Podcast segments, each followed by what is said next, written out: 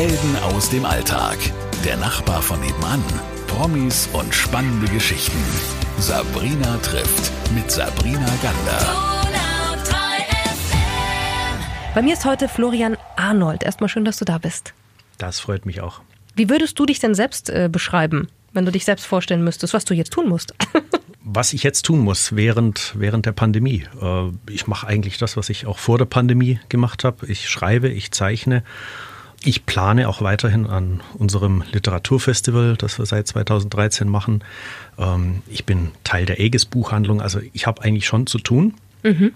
Und ähm, muss auch tatsächlich sagen, dass Corona hier und da sogar auch positive Auswirkungen hatte, weil ich auch ein paar Sachen fertig gekriegt habe, wo ich mir gedacht habe, naja, die kriegst du dann mal fertig, wenn du in Rente bist. Wow, das heißt, was hast du fertig bekommen? Ach, eigentlich ein ganz hübsches äh, Pensum an Sachen. Äh, unter mhm. anderem habe ich letztes Jahr tatsächlich drei Romane abgeschlossen. Drei Romane? Äh, ein Hörspiel und äh, war sehr, sehr fleißig in der Druckwerkstatt. Ähm, dann sag uns doch mal, für welche Bücher du stehst. Also du bist Autor von welchen Büchern? Ich schreibe ähm, Romane, Novellen ähm, und wenn ich dem glauben darf, was mir manche Leser oder was manche Kritiker äh, äußern, dann ist das so vom Stil her so ein bisschen eine Art fantastischer Realismus. Ähm, also schon Geschichten, die in der Realität angesiedelt sind, aber immer wieder mal so ein Hau ins Surreale hineinbekommen was aber, finde ich, eigentlich bei unserer Gegenwart, so wie sie ist, eigentlich geradezu zwingend notwendig ist. Jetzt ist es so, wenn man auf deine Website draufschaut, da steht zum Beispiel der Nachtarbeiter mit österreichischen Wurzeln. Das stimmt tatsächlich, ja. Was heißt der Nachtarbeiter? Die, fangen wir da an, bevor wir ähm, zu den österreichischen Wurzeln kommen. also ich bin tatsächlich einfach am fittesten und am wachsten in der Nacht. Also alles, was gut werden soll und gut werden muss, mache ich nachts. Also ich fange, das hat manchmal so ein bisschen den Effekt, dass ich als leicht ungesellig gelte, weil ich dann irgendwie abends um 20 Uhr sage, so Leute, ich muss jetzt heim. Aber das ist tatsächlich so, da fängt meine richtig produktive Zeit an und das geht dann schon mal bis halb vier, vier morgens und dann wird da durchgearbeitet und da passieren eine ganze Menge produktive Sachen dann in der Zeit. Du hast Kunstwissenschaften studiert. Warum? Ich glaube, ich hatte keine andere Wahl. Meine Eltern, also ich bin irgendwie aufgewachsen zwischen Bücherregalen und Kunstwerken. Meine Mutter war selber Grafikerin, mein Vater ist Musiker und Germanist. Und ähm, da hat man irgendwie gar keine andere Wahl. Und ähm, ich habe zwischendurch schon mal überlegt oder auch versucht, einfach einen ähm, Beruf zu ergreifen, der vielleicht auch aus Steuerberatersicht etwas äh, einträglicher ist als freier Künstler. Aber ich habe einfach gemerkt, ich kann nichts anderes und auch nichts, ich will auch gar nichts anderes. Ich will mich mit Kunst und Kultur umgeben. Äh, da trifft man schlicht und ergreifend einfach auch so wahnsinnig interessante und tolle Menschen, es ist einfach nur bereichernd. Ich würde es jederzeit wieder tun. Du hast gesagt, die Kunst, das ist etwas, wo du die besondersten oder, oder die schönsten Begegnungen auch mit Menschen hast. Ich denke auf Reisen, oder? Ist das ja auch sicher so. Reist du viel, also vor Corona? Vor Corona bin ich gerne und viel gereist und ich muss auch sagen, äh, zum Schreiben oder einfach um neue Ideen auszubaldowern, muss ich den Ort wechseln. Das ist einfach immer so. Also ähm, ich kann mich erinnern, die großartigsten Sachen sind passiert, als ich zum Beispiel äh, Ende November mal in Venedig war, wo die Stadt fast ausgestorben ist. Es ist dann neblig und kalt, also die Touristen finden es einfach eher dann nicht so spannend. Äh, ich habe mich in Venedig vollkommen verlaufen ne, das Landei in Venedig. Ich dachte so, ja, auf der Karte sieht das alles erlaufbar und mhm. äh, verstehbar aus und bin einfach fröhlich losmarschiert und habe mich hoffnungslos verfranst. ähm, aber hinterher ist eine wunderbare Geschichte draus geworden ähm, und auch ein paar äh, brauchbare Zeichnungen. Und ähm, das ist eigentlich immer so. Äh, Wenn es möglich ist zu reisen, mache ich das und äh, da gewinne ich große äh, Einblicke auch in mich selber oder in mein Tun, dass ich dann auch mal hinterfragen kann und also insofern leide ich gerade schon einigermaßen heftig darunter, dass wir jetzt gerade nicht reisen dürfen. Dann lass uns über was Schönes reden. Welche Reise hat dich denn am meisten inspiriert? Ich glaube, das war tatsächlich eine Romreise, die ich 2010 gemacht habe. Ich habe damals einen Job angefangen, der mir, was ich dann erst hinterher gemerkt habe, gar nicht gut getan hat. Aber diese Romreise hat mir echt drüber weggeholfen. Das war eine wunderbare Reise, die ich auch so ein bisschen äh, gemacht habe, weil ich großer Fellini-Fan bin und mir nach der nach dem Genuss des Films Roma gedacht habe, die Stadt musst du jetzt einfach selber sehen. Mhm. Und äh, das war unglaublich lohnenswert. Das ist eine großartige Stadt. Äh, ich mag auch die Menschen dort. Es ist wahnsinnig wuselig, es ist chaotisch, es ist manchmal schwer erträglich, wenn man so aus der schwäbischen Provinz kommt, wo es ja doch geordnet und äh, sauber zugeht und man äh, doch irgendwo sagt, da ist jedes Deckelchen auf dem richtigen Tiegel drauf.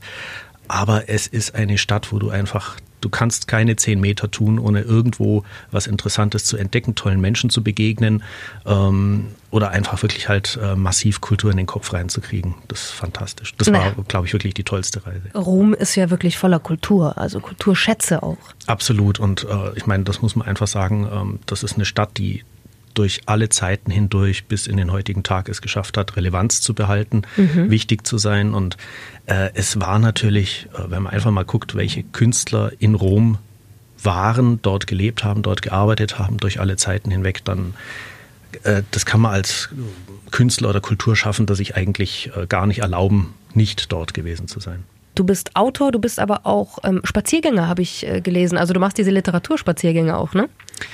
Ich mache die Literaturspaziergänge im Edwin Scharf Museum, mhm. was ich eine ganz wunderbare Sache finde. Da kam die Museumsleiterin, die Helga Gutbrot, auf mich zu und äh, meinte, ob ich nicht vielleicht Lust hätte, äh, einfach mit Texten zu äh, den Künstlern, die da ausstellen, ähm, ein kleines Begleitprogramm zu machen, so als literarischer Spaziergang. Man bewegt sich mit Texten aus der Zeit um die Kunstwerke herum. Und ähm, ich dachte mir, ja, das kann man ja mal ausprobieren. Das ist eine schöne Idee.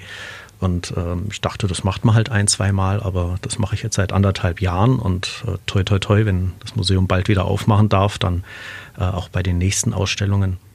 Bist du dabei? Bin ich auf jeden Fall dabei und freue ich mich jetzt schon sehr wieder drauf. Wir haben vorhin darüber gesprochen, dass das Reisen für dich ähm, im Moment sehr fehlt, wie für viele, wie für mich auch. Ich bin ein Reisefan, also ein, mhm. ein, ein Freak, würde ich jetzt eher sagen. Jetzt hat Corona aber dazu geführt, dass wir das nicht machen können. Was hat Corona bei dir ausgelöst? Also du hast gesagt, okay, ich war unglaublich produktiv, ich habe Sachen beenden können. Was ist noch passiert? Ich glaube, dass äh, Corona jetzt einfach mal nur für mich gesprochen auch so manche Arten des Nachdenkens über die Welt oder Betrachtung der Dinge, die man auch einfach selber tut, ähm, nochmal sehr verändert hat, geschärft hat. Ähm, ich muss auch sagen, manche Dinge, äh, da habe ich sozusagen den, den Wunsch oder den Vorsatz fürs neue Jahr deutlich vorgezogen, äh, wo ich mir gesagt habe, gut, okay, ähm, jetzt nochmal scharf drüber nachgedacht, das mache ich in Zukunft nicht mehr oder ich werde es anders angehen. Ähm, ich glaube, es hat bei mir tatsächlich dazu geführt, dass ich auch ähm, doch manche Freundschaften oder manche Kontakte, die man ein bisschen sehr selbstverständlich genommen hat, doch wieder ganz anders wertschätze. Also ich kann schon sagen, dass sich auch der Freundeskreis tatsächlich nochmal ein bisschen umsortiert hat. Ähm, Na, da gebe ich dir recht. Und ähm, das, was es auch gemacht hat, ist tatsächlich, ähm, ich war wirklich immer fest der Meinung, ich kann nur dann arbeiten, wenn ich unterwegs bin und mir von außen Anregungen hole. Ich setze mich irgendwo in Zug, ähm, Flieger mache ich nicht, aber Zug oder Auto oder sowas, ähm, fahre an einen Ort, hole mir dort Inspiration und dann geht die kreative Maschine los. Und was ich jetzt bei Corona gemerkt habe, ist, ich kann das tatsächlich auch ähm, mal zu Hause machen. Also zu Hause ist jetzt nicht irgendwie der fruchtlose Ort, wo nichts vorangeht, sondern ich kann tatsächlich auch mal ähm, das so hinkriegen. Und was ich auch ganz spannend fand, ich habe sonst immer, wenn ich geschrieben habe, immer erstmal von Hand auf Papier geschrieben und später dann in den PC übertragen. Und jetzt während Corona habe ich das erste Mal direkt in den PC reingearbeitet und war ganz erstaunt, dass ich das auch hinkriege. Du kannst das. Du hast auch ein Buch geschrieben in dieser Zeit. Ich habe ein Buch in der Zeit geschrieben. Ähm, es ist keine Corona-Novelle, muss ich gleich sagen. Gott sei Dank. Wenn da ab und zu mal äh, dieses Etikett draufgeklebt wurde, aber ich glaube, die Schublade ist nicht ganz richtig. Ähm, denn die einzige Parallele vielleicht damit ist, dass es in der Novelle eben tatsächlich auch um eine Pandemie geht. Mhm. Ähm, allerdings eher sozusagen vom Ende her betrachtet, dass man eben oder dass ich mir eben in diesem Buch Gedanken mache, was wäre denn jetzt, wenn wir äh, dieses Geschehen, was wir jetzt doch seit erst relativ kurzer Zeit äh, über uns ergehen lassen müssen, wenn das sich über Jahrzehnte hinzieht. Oh Gott, Was hör auf. Das? Also das ist ja fürchterlich. Nein, äh, ja fast eine, eine, eine Dystopie, sagt man, oder? Das, das Gegenteil ist, von einer Utopie. Das ist eine Dystopie, ganz genau. Mhm. genau.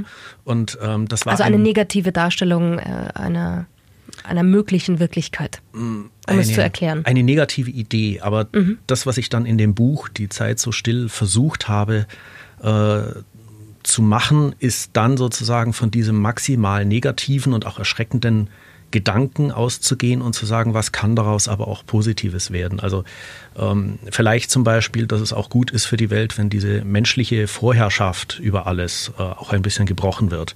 Wenn wir vielleicht tatsächlich lernen, dass ähm, der Mensch der Natur und dem Ökosystem mehr Raum lassen muss, wenn er selber überleben möchte. Ähm, und dann natürlich, ähm, ich meine, es geht da um zwei Männer, die beide aus sehr unterschiedlichen Gründen äh, Schuld auf sich geladen haben. Der eine, weil er zu viel getan hat, der andere, weil er zu wenig getan hat. Und äh, diese beiden Männer sozusagen an so einem Punkt zusammentreffen, wo diese Schuldenlast, die sie in sich spüren oder auf sich spüren, äh, übermächtig wird. Und das dann eben in einem so Setting, wo man sagt, ähm, die Realität, wie wir sie kennen und auch gerne wiederhaben möchten, ist zu diesem Zeitpunkt bereits komplett ausgehebelt. Schuld kommt darin vor. Deine Bücher sind aber eher Fantasienovellen, hast du erklärt? Ähm, ich würde sagen, sie haben fantastische Anteile. Fantastische aber es, Anteile. Aber es geht immer um äh, reale ähm, Dinge, die passiert sind. Es geht um Familiendramen. Ähm, in dem vorherigen Roman Pirina zum Beispiel geht es einfach um Flucht und Vertreibung. Ähm, aber ich finde, dass, äh, dass man eben beim Erzählen, beim Schreiben, und entsprechend auch beim Lesen äh, durchaus über die Realität hinausgehen darf, weil ich bin als Literat nicht verpflichtet, einen sachlichen Text abzuliefern und ich muss auch anders als ein Sachbuchautor nicht nachprüfbare Fakten mit Fußnoten äh, präsentieren, sondern ich darf auch ein bisschen zuspitzen und übertreiben und das mache ich dann manchmal. Und wenn das dann auch ein bisschen in den fantastischen Bereich hineingeht, ähm, wie das ja zum Beispiel die englische oder die russische Literatur äh, virtuos immer wieder vorführt, ähm, dann denke ich, dann darf ich das als deutscher Autor auch mal machen. Das darfst du. Jetzt haben wir vorhin schon über diese Spaziergänge gesprochen, ähm, die du auch machst für das Edwin Schafhaus. Du bist nicht nur Autor, sondern auch Zeichner, also auch Grafiker, Zeichner. Jetzt ist diese Zeit für dich, glaube ich, und für alle anderen in den freien Künstlerberufen nicht ohne. Wie kriegst du das denn so mit von Kollegen? Wie geht's denen denn? Also ich glaube, ich kann das ähm, nicht angenehm ausdrücken. Äh, es gibt Kollegen, die einfach tatsächlich jetzt schon dabei sind, ihren Beruf aufzugeben, weil die Hilfen insbesondere für Künstler einfach so unzureichend sind, so schleppend, so schlecht ausgestaltet, so überbürokratisiert, ähm, dass vielen einfach nichts anderes übrig bleibt, als jetzt halt zu sagen, gut, ähm, ich kann mir mein Atelier nicht mehr leisten. Ähm, ich weiß von zwei Musikern, die einfach sagen, ich, ich kann das so nicht mehr durchhalten. Ich habe auch Verpflichtungen, ich habe auch Familie, irgendwo muss Geld herkommen. Ähm, da brechen gerade wirklich über Jahre und Jahrzehnte aufgebaute Strukturen und Konzepte zusammen. Und äh, das, was mir ein bisschen Angst macht, ist, dass ich gerade auch erlebe, ähm, also das Schöne, finde ich, ist, wenn wir im Kulturbereich unterwegs sind, das sind eigentlich immer Menschen mit einem großen Optimismus, mit einer Vision, mit einer großen inneren Kraft. Und ich sehe gerade wirklich Menschen, äh, wo ich gesagt habe, so, das sind Menschen mit einer sehr großen inneren Kraft und einer großen Leuchtkraft, äh, die sehe ich gerade zusammenbrechen. Und äh, das macht mir ein bisschen Sorge oder auch, nee, ich sage es ganz deutlich, das macht mir Angst, ja.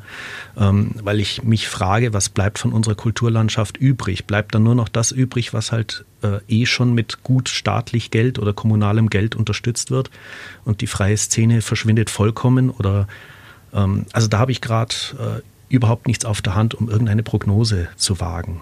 Aber es ist erschreckend, was da gerade abgeht und ich muss schon auch sagen, auch bei mir wird es jetzt langsam dünn, die Luft. Ne? Ja. Ja, ähm, es ist einfach so, ne?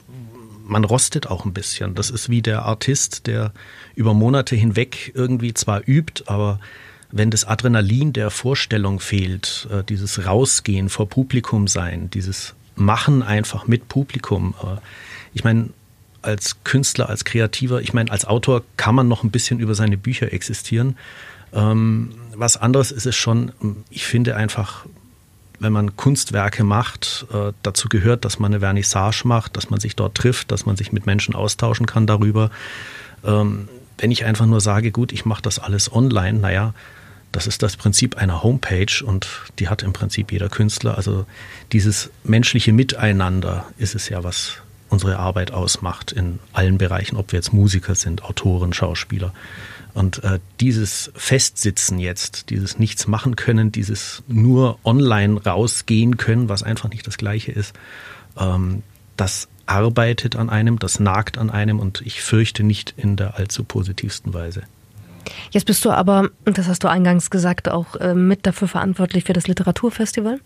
Genau, die Literaturwoche Donau, mhm. die gibt es seit 2013. Da haben wir ganz klein mit drei Veranstaltungen in der Griesbad-Galerie angefangen.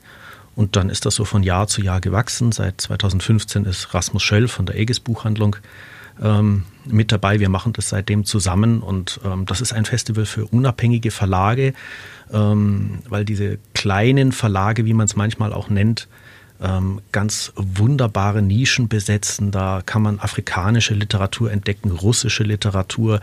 Äh, da sind lauter solche Überzeugungstäter und, und Menschen am Werk, die mit Herzblut äh, alles verkörpern. Äh, da hat man Verleger, die teilweise alles aus einer Hand machen. Also die sind Verleger, gleichzeitig Übersetzer, die setzen ihre Bücher auch noch selber und sind dann auch noch ganz virtuose äh, Verteidiger und Anwälte ihrer Buchtitel. Ähm, das sind wunderbare Begegnungen und ähm, das hat letztes Jahr wehgetan, als wir das Festival absagen mussten. Das war wirklich richtig traurig und ähm, ich gewinne jetzt gerade viel Kraft und Optimismus daraus, dass wir jetzt für dieses Jahr planen und wir werden. Wann würde es stattfinden dieses Jahr? Es wird stattfinden und ich gehe ganz fest davon aus, dass es stattfinden kann. Okay, wann? Ähm, ab Ende Juli äh, bis in den August hinein. Wir werden dann unter anderem auch in der Wilhelmsburg sein und uns ein bisschen in der Stadt verteilen. Sehr schön. Und die ersten Autoren sind schon gebucht und scharren mit den Hufen. Dann lass uns mit diesem Optimismus aufhören, weil das Sehr so schön, schön positiv ist. Ja, gerne, gerne. das wird stattfinden, da freuen wir uns drauf. Und äh, für alle anderen, wo es gerade schwer ist, hoffen wir einfach, dass die Zeiten trotzdem vergehen und dass es wieder leichter wird. Danke, dass du heute da warst, dass wir so schön äh, philosophieren durften. Bei mir war Florian Arnold und ich wünsche dir alles, alles Gute. Vielen Dank. Helden aus dem Alltag. Der Nachbar von nebenan. Promis und spannende Geschichten. Sabrina trifft mit Sabrina Gander.